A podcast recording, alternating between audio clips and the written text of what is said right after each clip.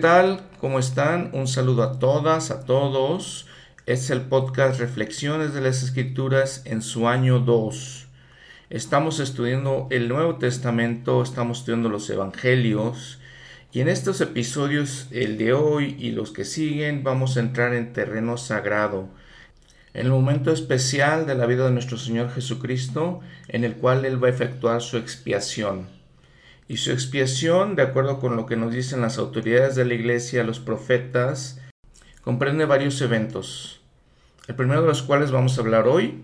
Después estoy preparando un episodio especial que nos ayude a hablar más extensivamente de esto, obviamente por la importancia, lo esencial que esto es para nosotros. Voy a decir, la, la verdad es que lo muy, muy importante que es para nosotros. Pero entonces hablamos de Getsemaní en primer lugar, y de su sufrimiento. Después hablaremos de otras partes que comprenden su sufrimiento, obviamente, cuando es castigado por los romanos, y lo cual lo lleva a la crucifixión, que es el segundo evento, y luego vamos a ver la resurrección. Entonces, estos tres eventos, les digo, nos comentan los profetas, son lo que comprenden la expiación de Jesucristo. Y siguiendo el programa Ven, sígueme, en este episodio, en este capítulo del manual, vamos a hablar de Lucas capítulo 22 y Juan capítulo 18. No se haga mi voluntad, sino la tuya. Lucas capítulo 22, si lo, estudiamos, lo leemos, vamos a ver que él está hablando, Lucas está hablando todavía de la última cena. Y vamos entonces a ver algunos detalles de la última cena narrados por Lucas, como les comentó. Y dice él, por ejemplo, narra él algunas otras enseñanzas, algunas otras conversaciones que tienen durante la cena o terminando la cena. Y así digo, lo complementamos con lo que nos habíamos platicado del Evangelio de Juan la semana pasada, el, episodio anterior. Lo comparamos y entonces todo esto nos da una idea más grande, una idea mayor, nos da un mejor panorama de todas las cosas de las que habló el Señor por ejemplo, habíamos dicho que anteriormente un tema interesante dice que empezaban a disputar entre los apóstoles, eh, ahí cenando, sobre quién sería el mayor. Y vale la pena comentarlo nuevamente, dice, ¿no? Porque es una idea que les, he comentado, pues cambia completamente el Señor, cambia completamente eh, su concepto de quién es el mayor, ¿sí? Dice eh, el Salvador, entonces Él les dijo, los reyes de las naciones se enseñorean de ellas, y los que sobre ellas tienen potestad son llamados bienhechores.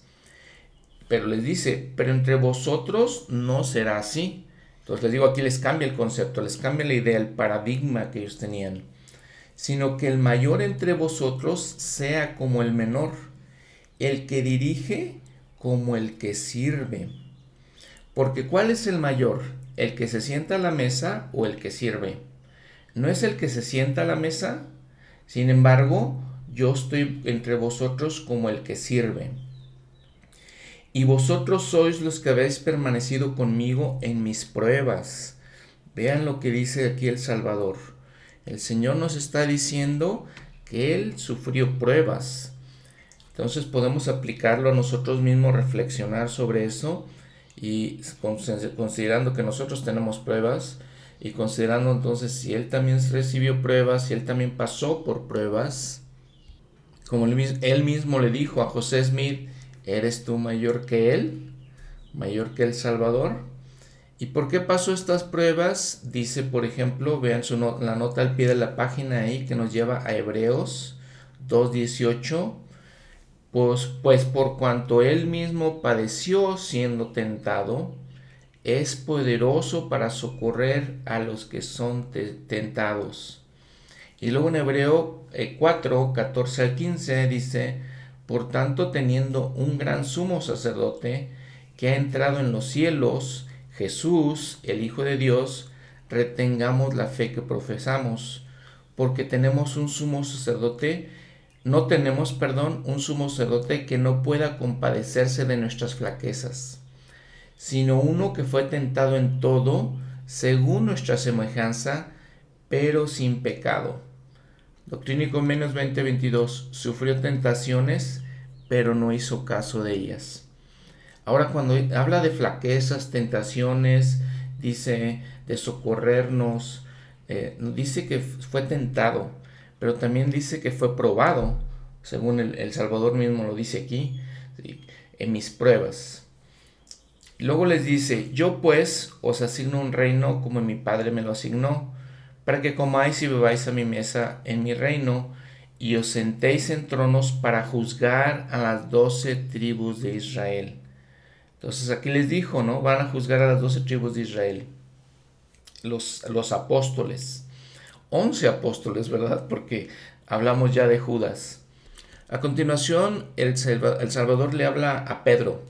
Y curiosamente aquí Lucas le llama Simón, o tal vez al Salvador le dijo Simón. Simón, Simón, he aquí Satanás os ha pedido para zarandearos como trigo, pero yo he rogado por ti para que tu fe no falte, y tú una vez vuelto, fortalece a tus hermanos. Entonces, ¿qué significa esta palabra vuelto? Si van ahí en la nota al pie de la página, es decir, convertido conversión. Entonces, ¿qué le está diciendo? Una vez que te conviertas, fortalece a tus hermanos. Pero ¿cómo es esto? Recuerdan que hemos platicado algunas situaciones en las que Pedro testifica del Salvador. Cuando el Salvador le dice, ¿quién soy yo? Él dice, tú eres el Cristo, el Hijo del Dios viviente. Cuando le dicen, este, les dice el, Señor, que la gente, los discípulos se alejan cuando ven la doctrina difícil, las cosas duras que tenían que hacer, y les, se voltea hacia sus discípulos, a sus apóstoles, y les dice, ¿ustedes vosotros también queréis iros? Y entonces les contesta directamente Pedro, ¿a dónde vamos a ir? ¿A dónde podemos ir? Si tú tienes palabras de vida eterna, tú eres el Cristo, el Hijo del Dios viviente. Entonces tenía un testimonio Pedro, pero que le dice, una vez que te conviertas, una vez que seas convertido. En la iglesia acostumbramos mucho hablar de los nuevos conversos, la gente que se une a la iglesia, que es bautizada y todo eso, pero en realidad técnicamente no son conversos, todavía no han pasado por esa conversión. Tendrán tal vez un testimonio, nosotros podemos tener un testimonio como el de Pedro, pero aquí el Salvador nos está enseñando que tenemos que ser convertidos.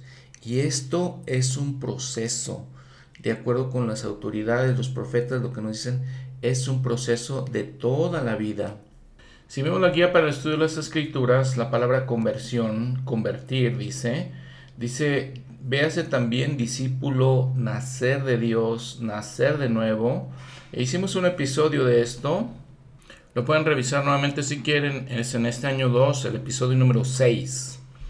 Y entonces dice, cambiar las creencias, los sentimientos y la vida para aceptar la voluntad de Dios y hacerla. La conversión implica la decisión consciente de renunciar a la forma de ser anterior y de cambiar para llegar a ser discípulo de Cristo. El arrepentimiento, el bautismo para la remisión de, los, pecados, la recepción del Espíritu Santo mediante la imposición de manos, y la fe continua en el Señor Jesucristo hacen completa la conversión.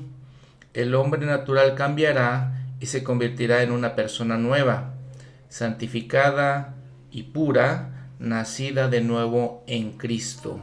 Entonces, en, esta ocasión, Jesús le enseña a Pedro, si tienes un testimonio, necesitas convertirte, necesitas tener ese cambio en ti. Lo cual significa que yo, por ejemplo, me podría parar también un, un domingo de testimonios y compartir mi testimonio y puedo dar un testimonio muy bonito y todo eso, pero no necesariamente estoy convertido. En octubre del año 2000, en la conferencia general, el entonces Elder uh, Oaks, Dalin H. Oaks, nos da unos puntos muy importantes, muy interesantes que entendamos en cuanto a este proceso de testimonio y conversión. Él dice, el apóstol Pablo enseñó que se nos han dado las enseñanzas y los maestros del Señor para que todos podamos alcanzar la medida de la estatura de la plenitud de Cristo. Ese proceso implica más que la adquisición de, de conocimiento. No es ni siquiera suficiente para nosotros estar convencidos de la, de veracidad del Evangelio, Debemos actuar y pensar a fin de ser convertidos por medio de Él. Entonces vean otra vez, ese proceso implica más que la adquisición de conocimiento. Entonces tenemos que estar convertidos, ser eh, cambiados, dice. Y sigue el Lerox hablando de las enseñanzas que se encuentran en el libro de Mormón. Dice, de tales enseñanzas concluimos que el juicio final no es simplemente una evaluación de la suma total de las obras buenas y malas. Otra vez, no es una evaluación de la suma total de las obras buenas y malas, o sea, lo que hemos hecho. Es un reconocimiento del efecto final que tienen nuestros hechos y pensamientos, o sea, lo que hemos llegado a ser. Testificar es saber y declarar. El Evangelio nos invita a convertirnos, lo cual requiere que hagamos y lleguemos a ser. Si, alguno de nosotros se basa únicamente en el conocimiento y en el testimonio del Evangelio, estamos en la misma posición de los bienaventurados, pero inconclusos apóstoles a quienes Jesús dio el desafío de que se convirtieran. Todos conocemos a alguien que tiene un fuerte testimonio, pero no actúa como si estuviese convertido. La conversión necesaria mediante el Evangelio comienza con la experiencia inicial que las escrituras llaman nacer de nuevo. Nos pide que veamos Mosía 27:25, Alma 5:49, Juan 3:7 y Primera de Pedro 1:23. El Evangelio de Jesucristo es el plan mediante el cual podemos llegar a ser lo que se supone que los hijos de Dios deben llegar a ser. Ese estado perfeccionado y sin mancha será el resultado de la sucesión constante de convenios, ordenanzas y acciones, de una acumulación de decisiones correctas y del arrepentimiento continuo. ¿Cómo podemos medir nuestro progreso? El apóstol Pablo dijo que las personas que han recibido el Espíritu de Dios tienen la mente de Dios. Entiendo que eso significa que las personas que están avanzando hacia la conversión necesaria empiezan a ver las cosas como las ve nuestro Padre Celestial y su Hijo Jesucristo. Ellas escuchan su voz en lugar de la voz del mundo y hacen las cosas a la manera de Él y no a la manera del mundo. También nos comenta el Elder Ox, como dijo el, rey Benjamín en el libro de Mormón, que si se efectúa ese cambio potente en nosotros, dice, por lo que ya no tenemos más disposición a obrar mal, sino hacer lo bueno continuamente. Si se nos está acabando el deseo de hacer lo malo, estamos progresando hacia nuestra meta celestial. Cierro la cita de Elder Oaks. A continuación, después de estos consejos, después de estas eh, convivencias con los apóstoles, dice que en el versículo 39, y saliendo se fue como solía al monte de los olivos y sus discípulos también le siguieron. Esto es de acuerdo a Lucas. Si por ejemplo vemos Mateo 26, dice, y cuando hubieron cantado el himno, salieron al monte de los olivos. Por ejemplo, Juan dice, versículo 1 del capítulo 18, cuando Jesús hubo dicho estas cosas, salió con sus discípulos al otro lado del arroyo Cedrón, donde había un huerto en el cual entró Jesús con sus discípulos. Marcos lo narra así, y llegaron al lugar que se llama Getsemaní, y dijo a sus discípulos, sentaos aquí, entre tanto que yo oro. Y entonces este es el momento más sagrado, ¿no? el momento más especial de, la verdad, todo lo que podamos estudiar de los evangelios, de todo lo que podamos estudiar de las escrituras.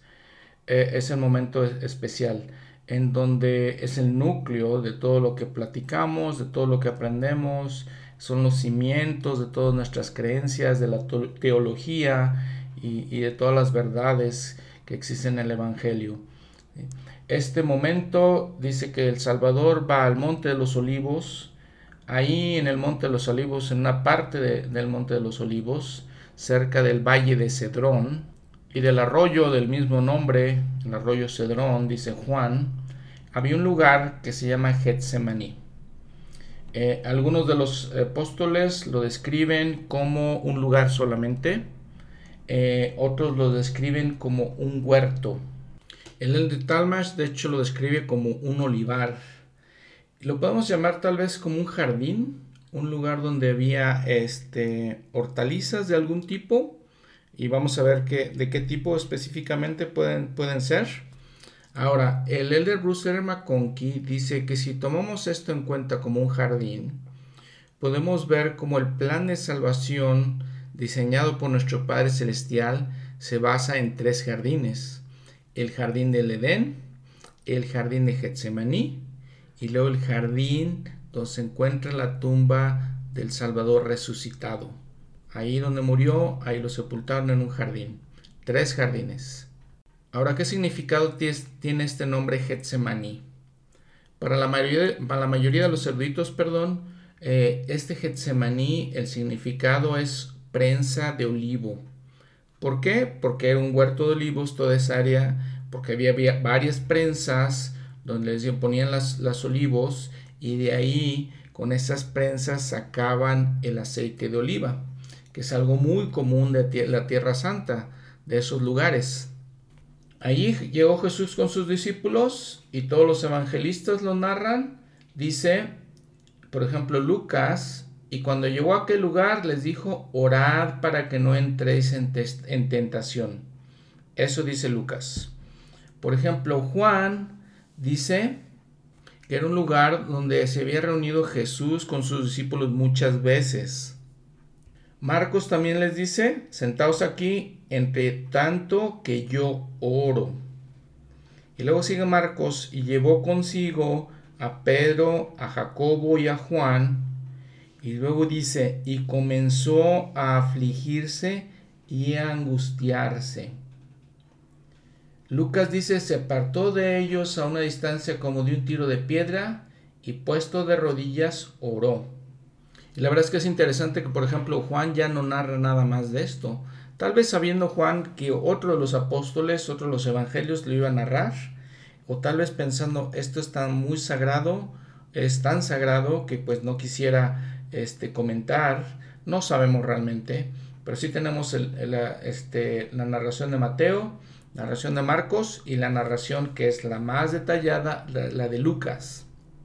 Pero aquí lo que nos llama mucho la atención, lo que tenemos que reflexionar, entender mucho, es donde dice que él comenzó a afligirse y a angustiarse. Y sigue diciendo que él les dice a sus apóstoles, mi alma está muy triste hasta la muerte, quedaos aquí y velad. Probablemente el Salvador ya estaba sintiendo todo el peso que iba a tener que soportar un peso tan fuerte, tan serio, tan grave, tan agudo, que lo llevó a pensar en la muerte. Dice Lala Talmash que fue una profunda tristeza que hasta cierto grado parece que a él mismo le causó sorpresa. Entonces Marcos dice, y yéndose un poco adelante, se postró en tierra y oró, que, si fuese posible, pasase de él aquella hora. Mateo agrega esta parte fundamental, pero no sea como yo quiero, sino como tú. Lucas lo narra así, Padre, si quieres pasa de mí esta copa. Y él dice, lo dice de otra manera entonces, pero no se haga mi voluntad, sino la tuya. Y también agrega este detalle único de este Evangelio de Lucas. Entonces se le apareció un ángel del cielo para fortalecerle. El de Bruce Ramaconqui dice que este ángel fue el Miguel el Arcángel. Y entonces así les digo eran los primeros sentimientos de Salvador. Cuando dice Mateo afligirse, viene de una palabra griega que la podemos comparar con algo como sorprenderse, como dice el Talmash, estaba se sintió tan, con tanta tristeza y con tanta angustia y dolor que hasta él mismo lo sorprendió, nada más para que entendamos un poquito eh, lo asombró para que entendamos un poquito toda la situación como estaba en ese momento.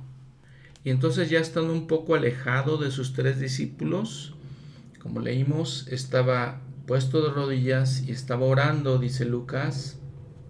Mateo dice que postró su rostro, de la misma manera que dice Marcos, dice se postró en tierra. Y dice Lucas que orando, dice, y estando en agonía, oraba más intensamente. Y entonces podemos reflexionar. O sea, tenía toda esa agonía, les digo, toda esa aflicción, esa angustia, por todo lo que iba, iba a suceder en ese momento, por todo lo que iba a soportar en ese momento. Y, lo impresionante de El Salvador es su fortaleza emocional, espiritual, porque en esa agonía, dice Lucas, oraba más intensamente. Nosotros seres humanos a veces nos encontramos en ciertas agonías y ciertas situaciones que probablemente, como vamos a ver en un momento, lo que pasó con sus discípulos, nos quedamos dormidos, nos desmayamos tal vez, pero él en esa agonía nuevamente oraba más intensamente. Y en esa agonía, en todo este dolor que estaba sintiendo, dice que su sudor, dice Lucas, era como grandes gotas de sangre que caían a tierra. El rey Benjamín lo describe así. La sangre le brotará de cada poro. La sangre le brotará de cada poro. Tan grande será su angustia por la iniquidad y abominaciones de su pueblo. Tan grande fue su angustia por mi iniquidad y la de ustedes, por mis abominaciones y las de ustedes. Algunos estudiosos mencionan él sufrió no solamente por los pecados de toda la creación, pero también por las angustias, los sufrimientos, las tribulaciones e injusticias de los individuos de aquellas tierras múltiples. Nuestras mentes mortales, finitas, no pueden captar la tremenda carga que llevó el Salvador en Getsemaní. Elena Maxwell hace esta observación. Jesús siempre mereció y siempre tuvo la completa aprobación del Padre. Pero cuando tomó nuestros pecados sobre él, de una divina necesidad requerida por la justicia, en lugar de eso, él experimentó toda la ferocidad, la intensidad de la ira del Dios Todopoderoso. El presidente Ezra Manson dice, dado que Jesús era Dios, sí, el Hijo de Dios, pudo llevar sobre sí el peso y la carga de los pecados de otros hombres. Isaías profetizó con estas palabras acerca de que nuestro Salvador estaría dispuesto a hacerlo. Ciertamente, Él llevó Él nuestras enfermedades y sufrió nuestros dolores mas él herido fue por nuestras transgresiones, molido por nuestras iniquidades. El castigo de nuestra paz fue sobre él, y por sus heridas fuimos nosotros sanados. Ese acto santo y abnegado de tomar voluntariamente sobre sí los pecados de todos los demás hombres es la expiación el modo en que un solo ser pudo cargar los pecados de todas las personas excede el entendimiento del hombre terrenal. No obstante, sé esto, Él tomó sobre sí los pecados de todos y lo hizo a causa de su amor infinito por cada uno de nosotros. Él ha dicho, porque aquí yo, Dios, he padecido estas cosas por todos para que no padezcan si se arrepienten. Padecimiento que hizo que yo, Dios, el mayor de todos, temblara a causa del dolor y sangrara por cada poro y padeciera, tanto en el cuerpo como en el espíritu, y deseara no tener que beber la amarga copa y desmayar. Doctrina y Convenios 19, versículos 16 y 18. A pesar de aquel sufrimiento atroz, tomó la copa y la bebió. Él sufrió los dolores de todos los hombres para que nosotros no tuviéramos que sufrir. Él soportó la humillación y los insultos de sus perseguidores sin quejarse ni represalias. Él padeció los azotes y luego la ignominia de una brutal ejecución, la cruz. En Getsemaní y sobre el Calvario, Jesús llevó a cabo la expiación infinita y eterna. Fue el mayor acto de amor que se hubiera registrado en la historia. Fue así que llegó a ser nuestro redentor. Al redimirnos a todos de la muerte física y al redimir de la muerte espiritual a aquellos que obedezcamos las leyes y ordenanzas del Evangelio. Tal vez nunca entendamos durante la vida terrenal cómo hizo lo que hizo, pero no debemos dejar de comprender por qué lo hizo. Todo lo que él realizó fue motivado por el abnegado e infinito amor que nos tiene. Cierro la cita del presidente Benson. El presidente Hinckley dice, en el jardín de Getsemaní, su sufrimiento fue tan intenso que sudó grandes gotas de sangre mientras le suplicaba a su Padre, pero todo eso fue parte de su gran sacrificio expiatorio.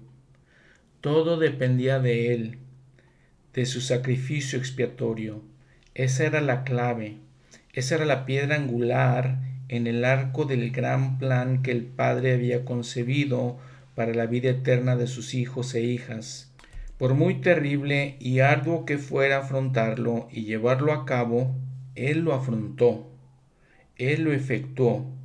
Fue algo magnífico y formidable. Pienso que escapa a nuestra comprensión. No obstante, percibimos una pequeña parte y debemos aprender a valorarlo más y más y más. Ahora observen lo que dice en la introducción del manual en esta lección. Dice, solamente hubo tres testigos terrenales del sufrimiento de Jesucristo en el jardín de Getsemaní, y estuvieron dormidos la mayor parte del tiempo. En aquel jardín y luego en la cruz, Jesús tomó sobre sí los pecados, los dolores y los sufrimientos de cada persona que haya vivido, aunque casi nadie de los que vivían en ese momento supieran lo que estaba pasando. Los acontecimientos más importantes de la eternidad suelen ocurrir sin recibir mucha atención, pero Dios el Padre lo sabía. Él escuchó las súplicas de su fiel Hijo. Padre, si quieres pasa de mí esta copa, pero no se haga mi voluntad sino la tuya. Entonces se le apareció un ángel del cielo para fortalecerle. Aunque nosotros no, estuvimos presentes para testiguar ese acto de altruismo y sumisión, somos testigos de la expiación de Jesucristo. Cada vez que nos arrepentimos y recibimos el perdón de nuestros pecados, cada vez que sentimos el poder fortalecedor del Salvador, podemos testificar de lo que ocurrió en el jardín de Getsemaní. Otras cosas que sucedieron en ese momento. Primero, como dijimos, él ora a nuestro Padre Celestial y le dice Abba, Padre. So, es una palabra de decir papito, eh, Padre querido. Es una palabra muy eh, de unas dos personas, un padre y un hijo que están en una relación muy cercana. Después dice que se levantó después de que estaba orando y vino a sus discípulos, a Pedro, Santiago y Juan, y los halló durmiendo. Y dijo a Pedro, Simón, ¿duermes? ¿No has podido velar una hora? Velad y orad, para que no entres en tentación. El espíritu, la verdad, está dispuesto, pero la carne es débil. Y otra vez fue y oró, y dijo las mismas palabras y al volver, los halló otra vez durmiendo, porque los ojos de ellos estaban cargados de sueño y no sabían qué responderle. Y vino la tercera vez y les dijo, dormid ya y descansad, basta, la hora ha llegado, he aquí, el Hijo del Hombre es entregado en manos de los pecadores. Lucas menciona que el Salvador los halló durmiendo a causa de la tristeza. Ahora, volviendo al simbolismo de la palabra Getsemaní, una combinación, les decía, de dos palabras hebreas, Gad y Shemen, que significa esta, esta prensa, prensa de aceite. Y entonces cuando vemos que el Salvador sufre esto, eh, esta angustia, es, es, el simbolismo de esa prensa. Utilizaban unas eh, piedras muy, muy pesadas con las, que, con las cuales este, presionaban los olivos, las aceitunas, y entonces de ahí sacaban este aceite. Entonces vean, el Salvador sufrió toda esa carga, ¿no? Esa presión, esa, esa angustia que lo que dice, por ejemplo, Isaías, que fue herido, fue molido, fue castigado, fue herido por nosotros, por el más bueno de nosotros e impresionantemente, impresionantemente por el más malo de nosotros también. El Todd Christofferson en la conferencia general de octubre del 2016 menciona, consideremos el costo del preciado amor de Dios. Su agonía en Getsemaní y en la cruz fue más de lo que podría soportar cualquier mortal. No obstante, por causa de su amor por su Padre y por nosotros, Él perseveró y como resultado nos puede ofrecer tanto la inmortalidad como la vida eterna. Resulta conmovedor el simbolismo de que la sangre le brotó de cada poro mientras el Salvador padecía en Getsemaní, el lugar de la prensa o lagar de olivos. Para producir aceite de oliva en los tiempos del Salvador se hacía rodar una gran piedra sobre las aceitunas para triturarlas. La pulpa resultante se colocaba en unas cestas suaves, tejidas holgadamente, que se apilaban unas sobre las otras. Su peso exprimía el primer aceite, que era el más valioso. Luego se aplicaba mayor presión colocando una viga grande o un tronco encima de las cestas apiladas para exprimir más aceite. Finalmente, para exprimir hasta las últimas gotas, se ponían piedras en un extremo de la viga para crear mayor presión. Y sí, el aceite es rojo como la sangre cuando empieza a salir. Medito en el relato de Mateo que cuando el, de cuando el Salvador entró en Getsemaní aquella noche abrumadora y comenzó a entristecerse y angustiarse en gran manera. Y yéndose un poco más adelante se postró sobre su rostro orando y diciendo, Padre mío, si es posible, pase de mí esta copa, pero no sea como yo quiero, sino como tú. Entonces, como imagino que la aflicción se tornó aún más grande, él rogó por segunda vez pidiendo alivio. Y finalmente, quizás en el punto culminante, de su sufrimiento, una tercera vez. Él soportó la agonía hasta que la justicia fue satisfecha hasta la última gota. Lo hizo para redimirnos a ustedes y a mí. Qué preciado don es el amor divino. Lleno de ese amor, el Salvador pregunta, ¿no os volveréis a mí ahora y os arrepentiréis de vuestros pecados y os convertiréis para que yo os sane? Cierro la cita de Lel Christofferson. Ahora escuchemos a leer Talmash. Dice, en él se hallaba el poder para entregar su vida voluntariamente. Luchó y gimió bajo el peso de una carga que ningún otro ser que ha vivido sobre la tierra puede siquiera concebir de ser posible.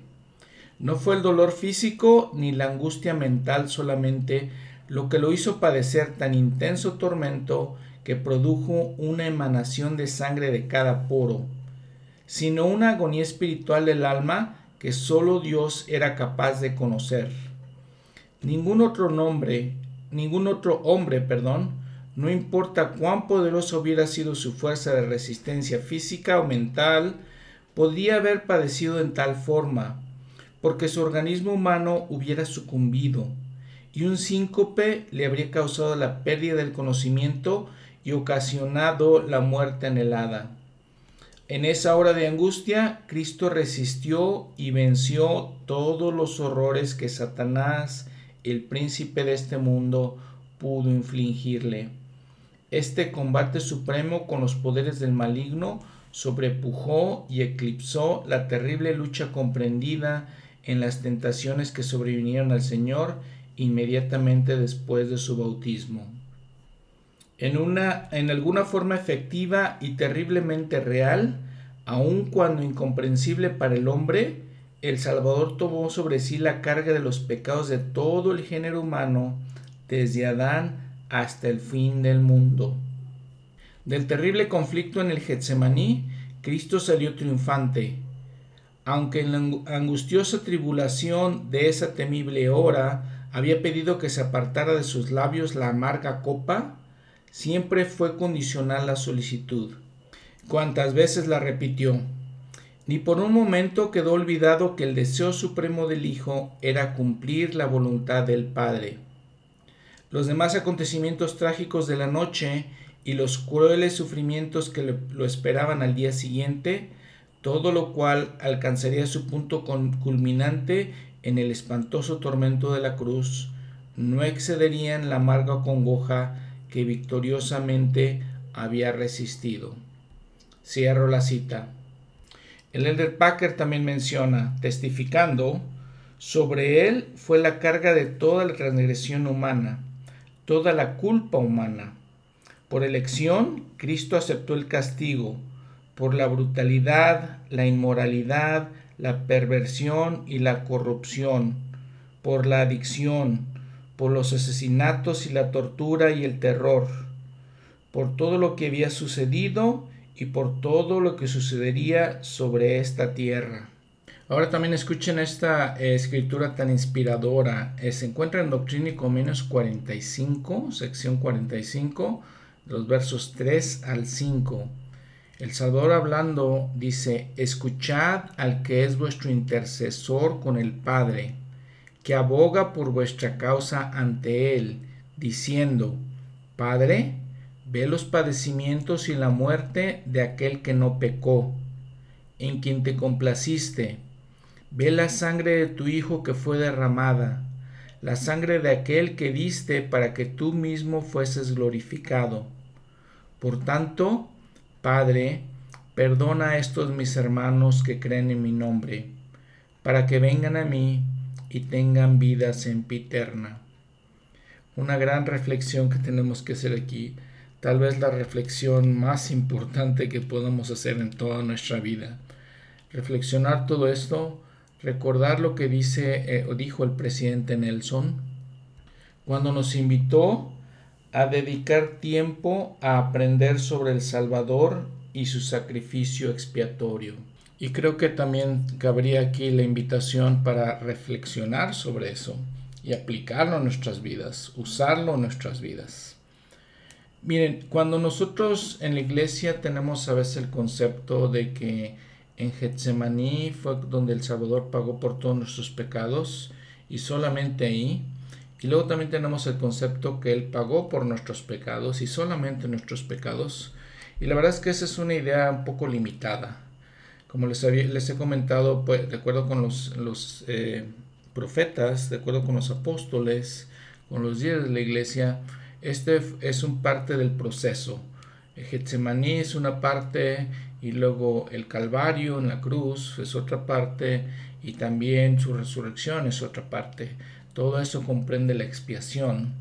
Ahora, si podemos enfocarnos en Getsemaní, sí, ahí es donde pagó por nuestros pecados, pero también es un poco limitado pensar solamente en nuestros pecados, porque como les hemos leído, lo que dice Isaías, lo que dice el rey Benjamín, lo que dijo Alma también, que Él sufrió por nuestras angustias, también por nuestras tribulaciones, por nuestras fallas, por nuestros eh, errores este, de los que no tenemos realmente culpa, ¿no? Por las cosas que hacemos porque estamos en este mundo caído, por todas nuestras enfermedades físicas, emocionales, mentales, espirituales. Entonces es, es mucho más amplio de lo que podemos entender, eh, la magnitud de su expiación, como también escuchamos, leímos, pues no solamente se, se, este, se centra en esta tierra, sino se centra en todo el universo. Y no, no solamente se centra en nosotros como seres humanos, sino se centra en todos los seres que hay en estas tierras. Vamos a ver después un poquito otros, otros mensajes de otras autoridades generales de la iglesia para entender un poco más de la expiación. Por ejemplo, vamos a, después en otro episodio, quisiera hablar de lo que dice el elder Callister, que escribió un libro que se llama La expiación infinita. O sea, que cubre todas estas cosas. Y vamos a hablar también un poco de la gracia y de otros, otras cosas importantes de, de la expiación. Tratando de entender, tratando de este, aprender más. Y como siempre les digo, con el propósito de usarlo en nuestras vidas con el propósito de poder eh, generar fe en nosotros, la fe en el Salvador. La narración continúa, por ejemplo, ya en Marcos, que les había leído anteriormente, en versículo 41, 14, capítulo 14, y vino la tercera vez y les dijo, dormid ya y descansad, basta, la hora ha llegado, he aquí, el Hijo del Hombre es entregado en manos de los pecadores.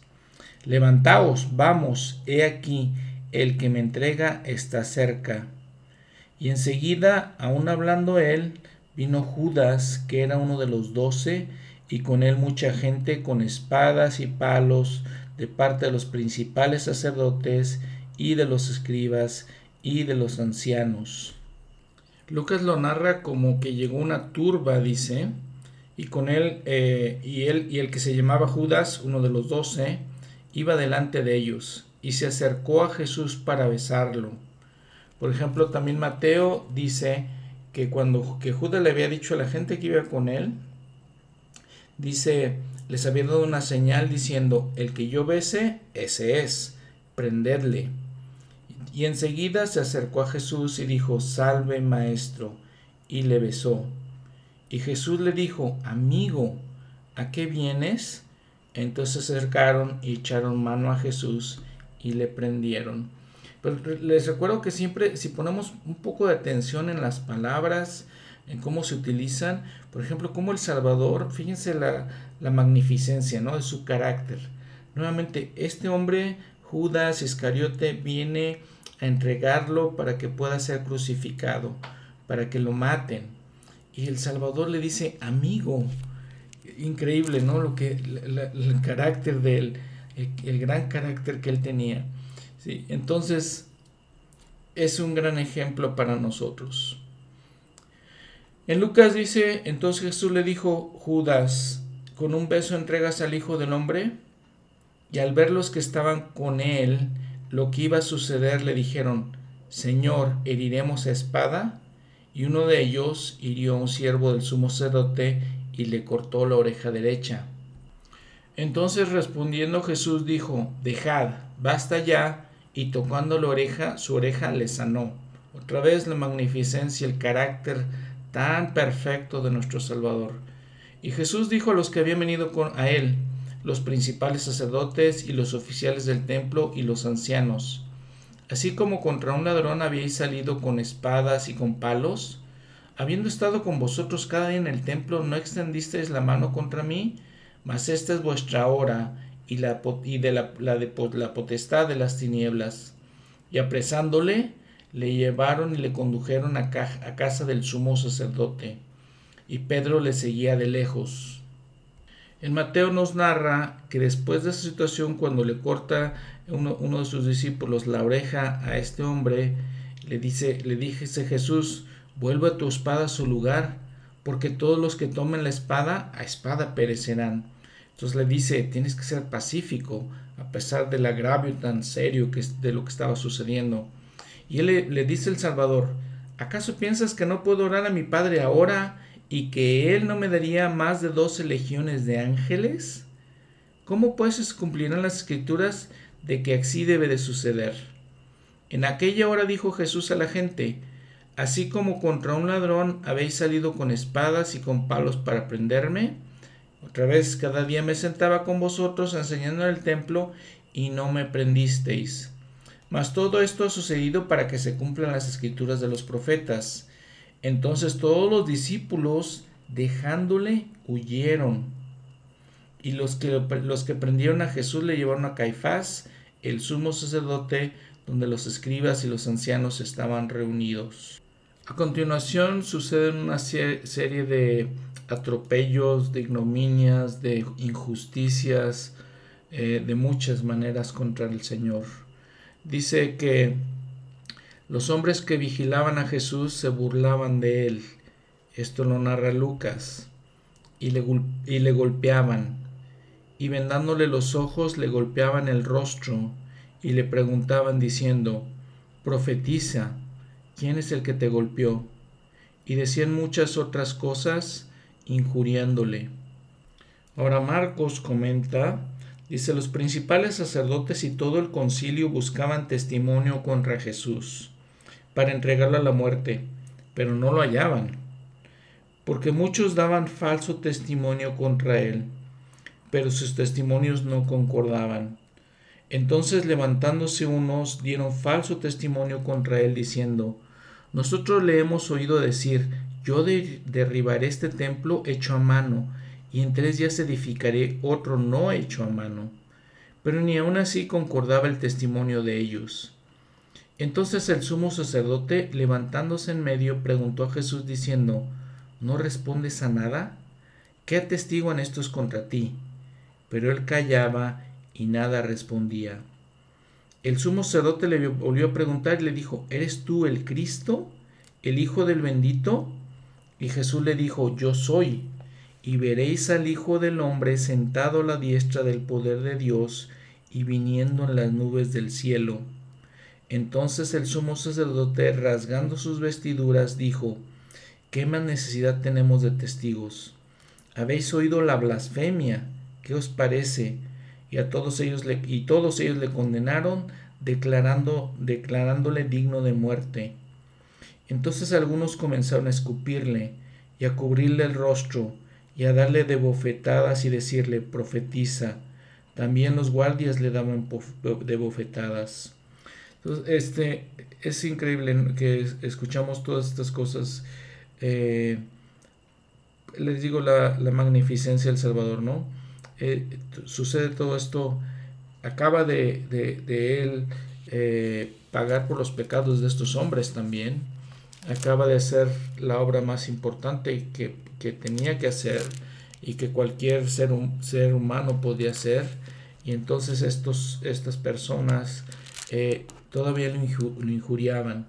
Sus discípulos huyeron, se quedó en ese momento solo, solo para enfrentar todas estas cosas. De todo esto, el Talmash nos narra. Durante el periodo de la última y en extremo cariñosa comunión del Señor con los doce, Judas había estado tramando su alevosa conspiración con las autoridades sacerdotales. Es probable que se le confirmó la resolución de efectuar el arresto, del arresto esa noche cuando Judas informó que Jesús se hallaba dentro de, los, dentro de los muros de la ciudad y sería cosa fácil aprenderlo. Los magistrados judíos juntaron un grupo de guardias o policías del templo y consiguieron una banda de soldados romanos al mando de un tribuno. Esta banda o cohorte probablemente era un destacamento de la guarnición de Antonia, comisionado para esa misión nocturna a, instancias de los principales sacerdotes. Esta compañía de hombres y oficiales, combinación de autoridades eclesiásticas y militares, salió de noche con Judas a la cabeza y la determinación de tomar preso a Jesús. Continúa la narración de Talmash cuando Judas se acerca a besar al Salvador, y entonces dice que la compañía armada vaciló a pesar de que su guía les había dado la señal convenida. Jesús se acercó a los oficiales que se hallaban con Judas y preguntó, ¿A quién buscáis? Cuando respondieron a Jesús Nazareno, el Señor declaró, Yo soy. En lugar de adelantarse para echar mano de él, la multitud retrocedió, y muchos de ellos cayeron a tierra a causa del miedo. La sencillez y dignidad dócil pero compelente fuerza de la presencia de Cristo probó, probó ser más potente que sus armas de guerra y robustos brazos. Nuevamente les preguntó, ¿a quién buscáis? Y otra vez contestaron a Jesús Nazareno. Entonces les digo, os he dicho que yo soy, pues a mí me buscáis, dejad ir a estos. Una vez más, a pesar de que él estaba en peligro de muerte, se está preocupando por la seguridad personal de los once apóstoles. Del Getsemaní, el atado y cautivo Cristo fue llevado ante los magistrados judíos. Solo el Evangelio de Juan nos informa que primeramente llevaron al Señor ante Anás, el cual lo devolvió atado todavía al sumo sacerdote Caifás. Los evangelios sinópticos narran únicamente la audiencia ante Caifás. No tenemos ningún detalle de la entrevista con Anás, y la comparecencia, la comparecencia de Jesús ante él en primer lugar. Fue tan verdaderamente irregular e ilícita, según la ley hebrea, como todas las demás cosas que se hicieron esa noche. Cuando Jesús, objeto de su odio enconado y víctima predeterminada, fue llevado ante ellos, atado y preso, inmediatamente comenzaron a juzgarlo, contraviniendo la ley, así la escrita como la tradicional, de la cual aquellos magistrados judíos allí reunidos declaraban ser tan celosos defensores. Ninguna audiencia legal podía verificarse con respecto a una ofensa capital, sino en el, sino en el tribunal señalado y oficial del Sanedrín. O sea que básicamente el Talmud nos está diciendo que todo eso era ilegal. O sea, no era lícito hacer ese tipo de cosas. Entonces les digo, pasa el, sufrimiento por nosotros en Getsemaní, luego es traicionado por uno de sus eh, más allegados como Judas Iscariote y luego pasa todos estos eh, eh, vituperios, pasa todo esta lo que fue denigrante, las cosas denigrantes y les digo todo esto era ilícito, ilegal y entonces nos podemos dar cuenta de cómo él descendió por debajo de todas las cosas para poder socorrernos, porque aquí él estaba sufriendo todo esto. Aquí el Señor está sufriendo burlas, eh, le escupieron, lo golpearon, eh, hablaban de cosas que eran sagradas para él. El presidente Kimball nos comenta, al final de una vida agitada, se había sostenido con una dignidad, quieta, restringida, divina mientras hombres perversos le cubrían el rostro con sucios esputos colmados de microbios. Cuán nauseabundo, pero qué serenidad manifestó, qué dominio. Lo condujeron a empujones y le dieron codazos y bofetadas. Ni una palabra de ira escapó de sus labios. Qué dominio tenía sobre sí mismo. Le golpeó el rostro y el cuerpo. Cuán doloroso sin embargo, se mantuvo firme sin ninguna intimidación. Al pie de la letra siguió su propia amonestación cuando volvió la otra mejilla para que también fuese herida y golpeada. Sus propios discípulos lo habían abandonado y huyeron. En tan difícil situación se encaró a la plebe y a quienes le incitaban. Quedó solo a la merced de sus brutales y criminales agresores y vilipendiadores.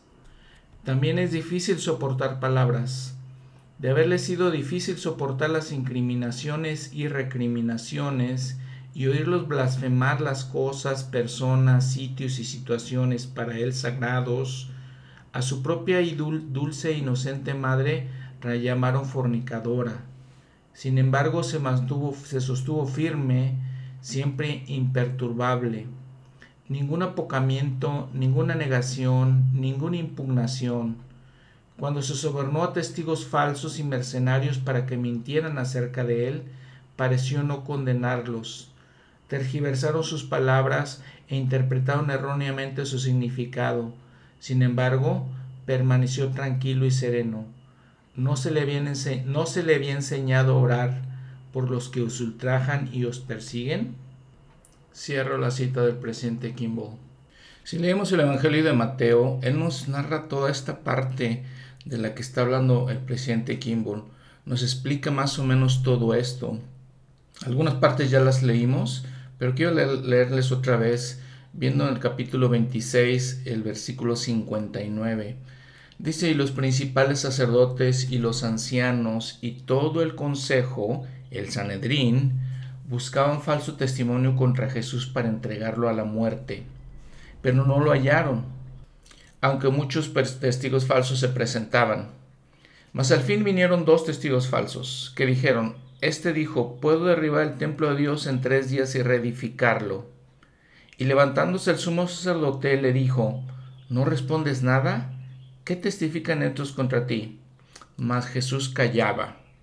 Que les comentaba, eso es lo que está diciendo el presidente Kimball, que en ninguna de estas cosas él habló, se mantuvo sereno, se mantuvo callado, se mantuvo su dignidad. Entonces el sumo sacerdote le dijo, te conjuro por el Dios viviente que nos digas si eres tú el Cristo, el Hijo de Dios. Y es lo que la blasfemia que cometían, ¿no? Era un juramento que hacían estos hombres eh, inicuos realmente.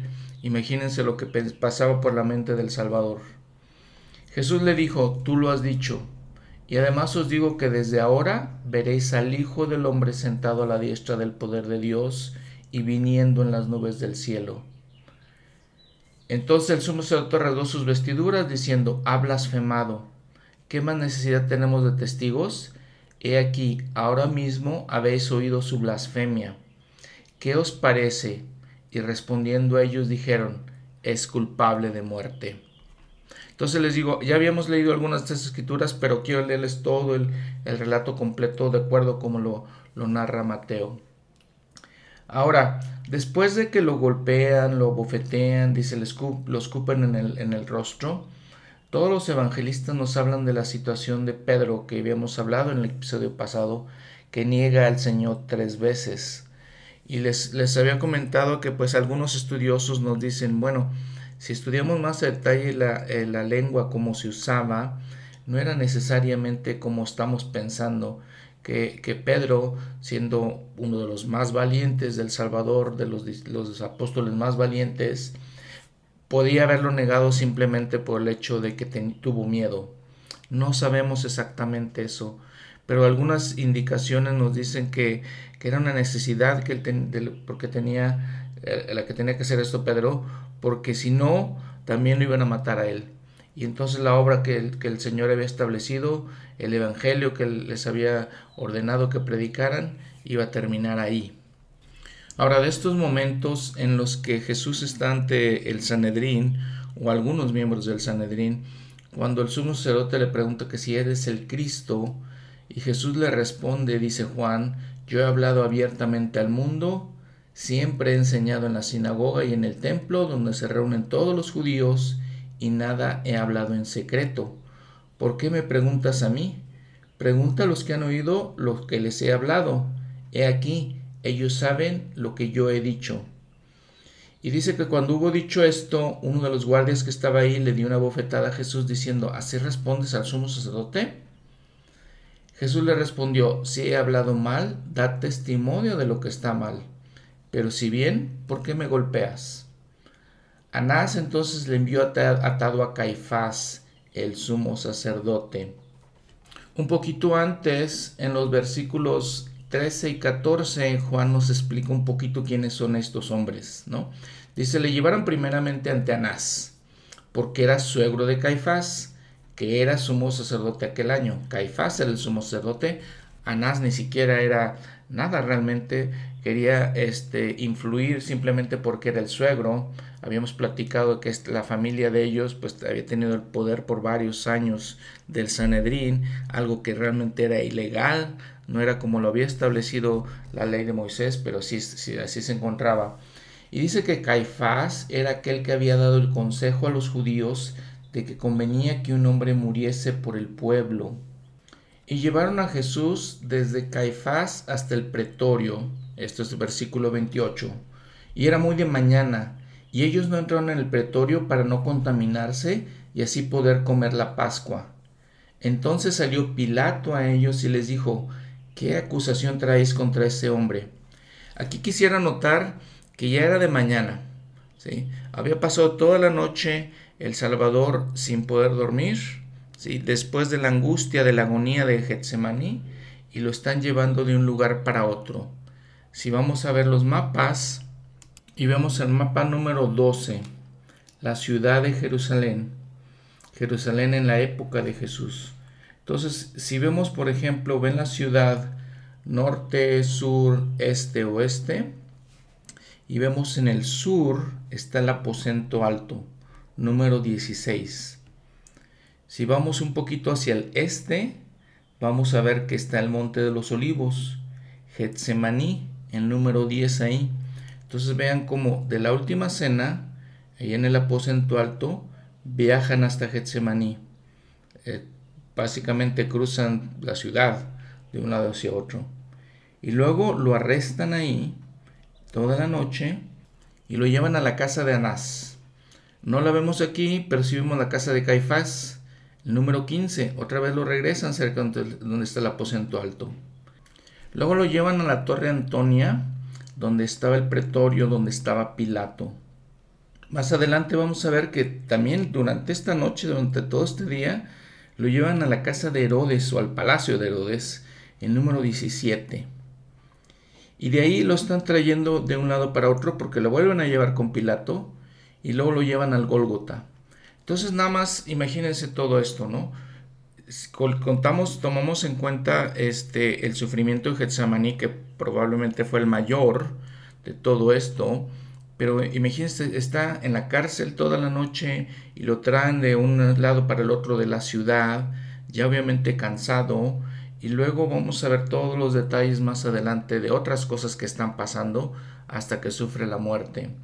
Todo eso pasa sin que pueda dormir, sin que pueda descansar, porque recordamos, sabemos de la historia, que después lo van a azotar, lo van a obligar a cargar su cruz antes de crucificarlo. Entonces les, les decía, si nos enfocamos en Getsemaní, que es, importante, obviamente es esencial todo eso que pasó ahí en Getsemaní, pero no nos, no nos limitemos a eso porque su sufrimiento fue mucho más que eso. Fue mucho más y lo que significa su expiación es mucho más que todo eso. Porque todavía pasa por todas estas injurias y todas estas eh, transgresiones contra él y todo este, castigo inhumano de alguna manera. Pero eso lo vamos a ver un poco más en los siguientes episodios. Pero es definitivamente algo para que reflexionemos. Nada más nuevamente reafirmando lo que hemos hablado. Ya en este momento, ante los judíos, primero, ya se burlaban de él y lo golpeaban. Ya le, se, se burlaban, le decían profetiza y decían muchas otras cosas injuriándole. Recuerden que todo esto también ya estaba solo en todo esto. Y entonces el Salvador está ante Pilato. Y le dice Pilato, ¿qué acusación trae, este, traes contra este hombre? Pregunta él. Y eso es lo irónico de todo eso, ¿no? La ironía de todo. Además, los judíos de alguna manera odiaban a los romanos, pues porque eran conquistados por ellos, y ahora buscan la ayuda de Pilato para juzgar al Salvador. Y estos, dice, le respondieron y le dijeron, si este no fuera malhechor, no te lo habríamos entregado. Entonces Pilato les dijo, Tomadle vosotros y juzgadle según vuestra ley. Y los judíos le dijeron, A nosotros no nos es lícito dar muerte a nadie, para que se cumpliese la palabra que Jesús había dicho, dando a entender de qué muerte había de morir. Entonces Pilato volvió a entrar en el pretorio y llamó a Jesús y le dijo, ¿Eres tú el rey de los judíos? Jesús le respondió, ¿Dices tú esto por ti mismo? o te lo han dicho otros de mí? Pilato respondió, ¿acaso soy yo judío? Tu nación y los principales sacerdotes te han entregado a mí. ¿Qué has hecho? Respondió Jesús, mi reino no es de este mundo. Si mi reino fuera de este mundo, mis servidores pelearían para que yo no fuera entregado a los judíos. Pero mi reino no es de aquí. Le dijo entonces Pilato luego, Perdón, le dijo entonces Pilato, luego, ¿eres tú rey? Respondió Jesús, tú dices que yo soy rey. Yo para esto he nacido y para esto he venido al mundo, para dar testimonio de la verdad. Todo aquel que es de la verdad, oye mi voz. le dijo Pilato, ¿qué es la verdad? Y cuando hubo dicho esto, salió otra vez a los judíos y les dijo, yo no hallo en él ningún delito. Pero vosotros tenéis la costumbre de que os suelte a uno en la Pascua. ¿Queréis pues que os suelte al rey de los judíos? Entonces todos dieron voces otra vez diciendo, no a éste, sino Barrabás, sino a Barrabás. Y Barrabás era ladrón. Y bien, entonces estudiemos, reflexionemos nuevamente las palabras profundas del Salvador. ¿Sí? Dice, para esto he nacido, para dar testimonio de la verdad. Todo aquel que es de la verdad, oye mi voz. Y reflexionamos, ¿oímos la voz de Dios? ¿Oímos la voz de Jesús? Porque es la verdad. El presidente Nelson en la pasada conferencia de octubre del 2022 nos dice, algunos nos quieren hacer creer que la verdad es relativa, que cada persona debe determinar por sí misma lo que es verdadero. Tal creencia no es más que una expresión de deseo de quienes, además, piensan equivocadamente que no serán responsables ante Dios. Queridos hermanos y hermanas, Dios es la fuente de toda verdad. La Iglesia de Jesucristo de los Santos de los últimos días acepta toda la verdad que Dios comunica a sus hijos, ya sea que se aprenda en un laboratorio científico o que se reciba por revelación directa de él. Hoy y mañana ustedes seguirán escuchando la verdad desde este púlpito. Tomen nota de las ideas que capten su atención y de las que les acudan a la mente y permanezcan en su corazón. Con espíritu de oración, pidan al Señor que les, que les confirme que lo que han escuchado es verdadero. Cierro la cita. Ahora, el Elder Talmash nos narra, nos dice, por ejemplo, cuál era la reacción y qué pensó Pilato. Dice, la conducta sumisa pero a la vez majestuosa de Jesús sorprendió a Pilato. Ciertamente aquel hombre tenía un porte real. Nunca había comparecido delante de él otro ser semejante. Notemos entonces que Pilato no encontró ninguna, eh, ningún delito contra Jesucristo y entonces lo, manda con Herodes. Este Herodes, dice el Elder Talmash, es Herodes Antipas, hijo degenerado de su infame padre, Herodes el Grande, era tetrarca de Galilea y Perea en esa época y según el uso popular, aunque sin sanción imperial, se le llamaba rey para halagarlo. Era el mismo que, para cumplir un impío juramento inspirado por las incitaciones voluptuosas de una mujer, había ordenado el asesinato de Juan el Bautista. Gobernaba como vasallo romano y profesaba ser ortodoxo en lo concerniente a las observaciones judías. Comenzó a interrogar al prisionero, pero Jesús guardó silencio. Los principales sacerdotes y escribas lo acusaron con vehemencia, pero el Señor no habló una sola palabra. Completamente resentido, Herodes pasó de preguntas insultantes a hechos de vejación perversa. Con sus soldados se burló de Cristo y le, menospreció y escarneció.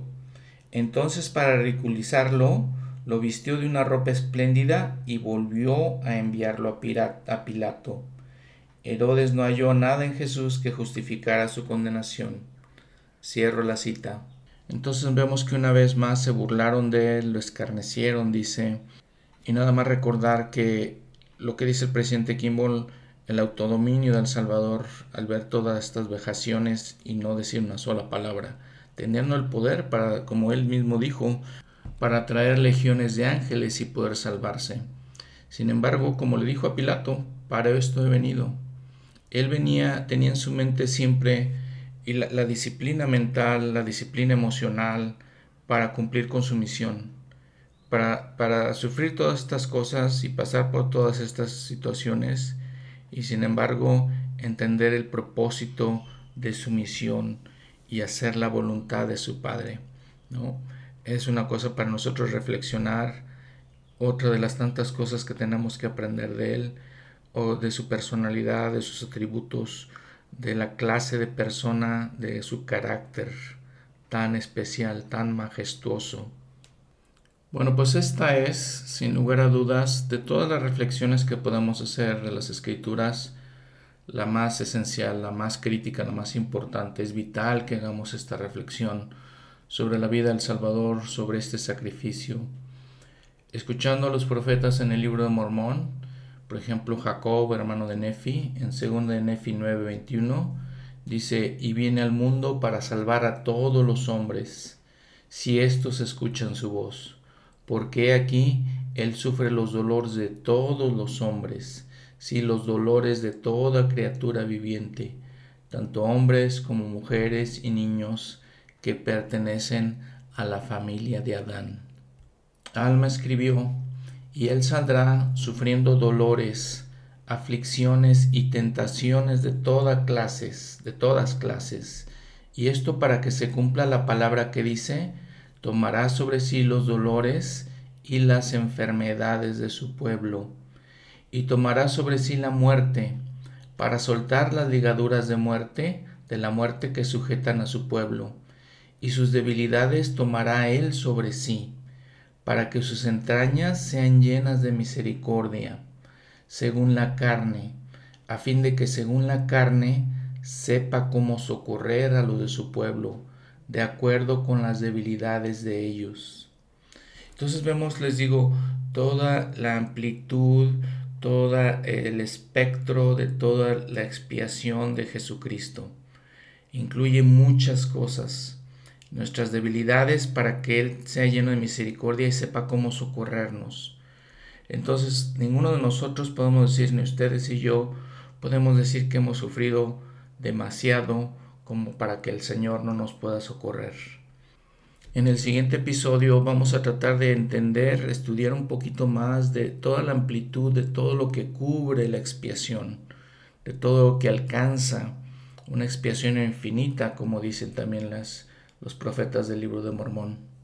Y como hemos estudiado, es algo que no podemos realmente entender en su plenitud, pero vamos a tratar de eh, encontrar alguna información de lo que sabemos, de lo que nos dicen las, eh, las escrituras y de lo que nos dicen los, las autoridades generales de la iglesia de lo que sabemos de esto. Algunos otros puntos eh, extras, complementarios de lo que hemos hablado. Dice la escritura que en Getsemaní él tomó de la amarga copa. Esta amarga copa, este, la palabra en griego se traduce de poterión, que significa el lote de una persona, lo que le toca a una persona sufrir en la vida, lo que las experiencias que le tocan a uno pasar en la vida. Y entonces el Salvador dice, para esto he nacido, le dijo a Pilato, para esto he nacido. Entonces él toma esa copa sobre sí mismo, ¿sí? Y cumple todos los preparativos. Ahora cuando el Salvador pide, le pide al Padre que pueda pasar esta copa de él, pero le dice, pero no mi voluntad, sino la tuya. La palabra griega ahí es telo, que significa tener el deseo, tener la preferencia de hacer la voluntad de su Padre. Entonces, esa es la palabra que se usa ahí. Eh, el profeta Binadí en el libro de Mormón también nos dice, Mosías 5, 15, perdón, 7, sí, aún de este modo será llevado, crucificado y muerto, la carne quedando sujeta hasta la muerte, la voluntad del Hijo siendo absorbida en la voluntad del Padre. Dijo el elder Maxwell que la verdad es que lo único que podemos darle a nuestro Padre Celestial es nuestra voluntad. Todo lo demás le pertenece a Él, todo lo que tenemos le pertenece a Él. Y lo único que realmente podemos sumitir hacia Él, darle de nosotros, es la voluntad la voluntad de hacer su voluntad. Es la única posesión que es verdaderamente nuestra para dar, dice el elder Maxwell. Entonces también sigue diciendo el profeta Binadí. dice, después que el Salvador somete su voluntad a la del Padre y da su vida voluntariamente, realmente, eh, y es importante que entendamos eso, que lo hace él voluntariamente. Él, tenía el poder para salvarse, él tenía poder para decir al final no, pero lo hace voluntariamente. Dice, así, así Dios rompe las ligaduras de la muerte, habiendo logrado la victoria sobre la muerte, algo que vamos a ver en el episodio siguiente también, dando al Hijo poder para interceder por los hijos de los hombres. Cuando Jesucristo hace eso, Él recibe el poder del Padre para interceder por nosotros. Habiendo ascendido al cielo, henchidas de misericordia sus entrañas.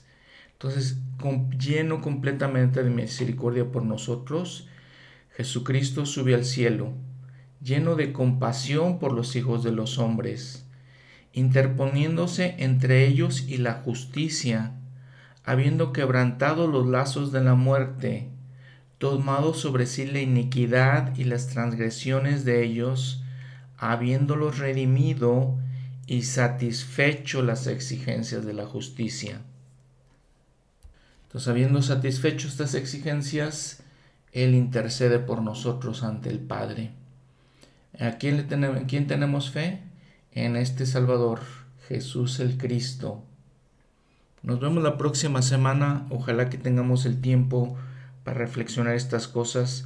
Recordemos que tenemos la Santa Cena cada domingo para recordar todo esto, para pensar, para meditar, para reflexionar, para ponderar, para entender a medida de nuestras capacidades mentales que tenemos como seres humanos, lo que significan todas estas palabras, lo que significan todos estos eventos, el centro, el núcleo, eh, la parte más importante de todo este plan de salvación y lo que significa para todos nosotros de manera personal, de manera individual, para cada uno de los miembros de la familia humana, de los miembros de la familia de Adán.